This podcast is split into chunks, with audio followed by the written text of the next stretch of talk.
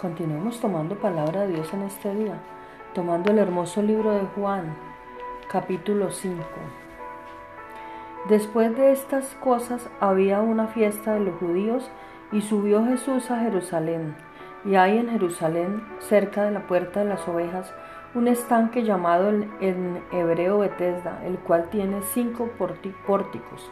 En esto yacía una multitud de, de enfermos, ciegos, cojos, y paralíticos que esperaban el movimiento del agua, porque un ángel descendía de tiempo en tiempo al estanque y agitaba el agua, y el que primero encendía y el que primero descendía al estanque después del movimiento del agua quedaba sano de cualquier enfermedad que tuviese. Y había allí un hombre que hacía 38 años que estaba enfermo. Cuando Jesús lo vio acostado y supo que llevaba ya mucho tiempo así, le dijo, ¿quieres ser sano? Señor, le respondió el enfermo, no tengo que quien me meta en el estanque cuando se agita el agua, y entre tanto que yo voy, otro desciende antes que yo. Jesús le dijo, levántate, toma tu lecho y anda.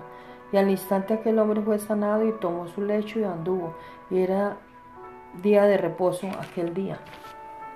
Entonces los judíos dijeron a aquel que había sido sanado, es día de reposo, no te es lícito llevar tu lecho. Él respondió, el que me sanó, él mismo me dijo, toma tu lecho y anda. Entonces le preguntaron, ¿quién es el que te dijo, toma tu lecho y anda?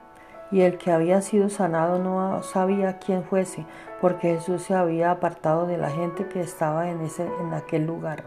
Después, de, después le halló Jesús en el templo y le dijo, mira, has sido sanado, no peques más, para que no te venga alguna cosa peor.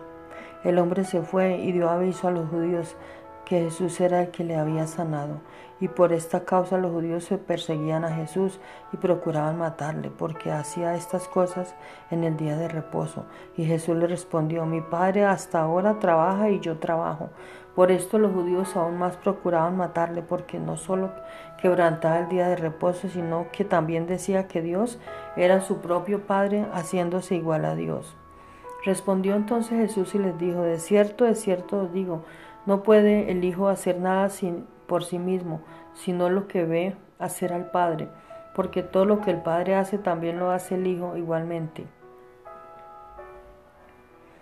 Porque el Padre ama al Hijo y le muestra todas las cosas que Él hace, y mayores obras que ésta le mostrará, de modo que vosotros os maravilléis. Porque todo el Padre, porque todo porque como el Padre levanta a los muertos y les da vida, así, así también el Hijo a los que quiere da vida.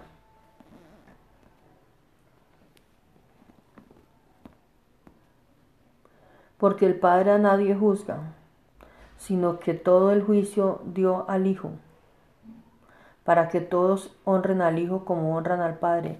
El que no honra al Hijo no honra al Padre que le envió. De cierto, de cierto os digo, el que oye mi palabra y cree al que me envió, tiene vida eterna y no vendrá a condenación, más, ha pasado de muerte a vida.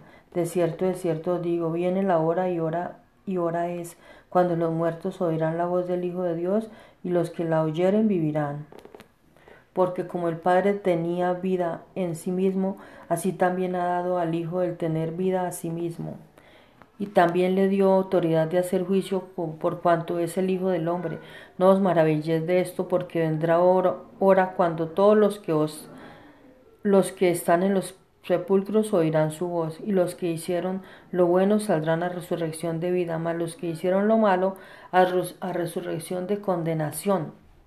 No puedo yo hacer nada por mí, por mí mismo, según oído según oigo, así juzgo, y mi juicio es justo porque no, no busco ni voluntad, ni, sino porque no busco mi voluntad, sino la voluntad del que me envió, la del Padre. Si yo doy testimonio acerca de mí mismo, mi testimonio no es verdadero. Otro es el que da testimonio acerca de mí, y sé que el testimonio que da es mí, que da de mí es verdadero. Vosotros enviasteis mensajeros a Juan, y él dio testimonio de la verdad. Pero yo no recibo testimonio de hombre alguno, mas digo esto, para que vosotros seáis salvos. Él era, él era antorcha que ardía, alumbraba, y vosotros quisisteis de regocijaros por un tiempo en su luz, mas yo tengo mayor testimonio que el de Juan, porque las obras que el Padre me dio para que cumpliese las mismas obras que yo hago, dan testimonio de mí, que el Padre me ha enviado. También el Padre que me envió ha dado testimonio de mí. Nunca habéis oído su voz, me habéis visto, ni habéis visto su aspecto, ni tenéis su palabra morando en vosotros, porque a quien él envió, vosotros no creéis. Escudriñad las, escrituras, porque a vosotros os parece que en ellas tenéis la vida eterna, y ellas son las que dan testimonio de mí. Y no queréis venir a mí para que vengáis, para que tengáis vida. Gloria de los hombres no recibo, mas yo os conozco que no tenéis amor de Dios en vosotros. Yo he venido en nombre de mi Padre y no me recibís. Si otro viniere en su propio nombre, a ese recibiréis. ¿Cómo podéis, podéis vosotros creer? Pues recibís gloria los unos de los otros y no buscáis la gloria que viene, la gloria que viene del Dios único. No penséis que yo os voy a acusaros delante del Padre. Hay quien os acusa. Moisés es quien tenéis vuestra Moisés, en quien tenéis vuestra esperanza, porque si creyé, porque si creyeseis a Moisés, a Moisés, me creeríais a mí, porque de mí escribió él.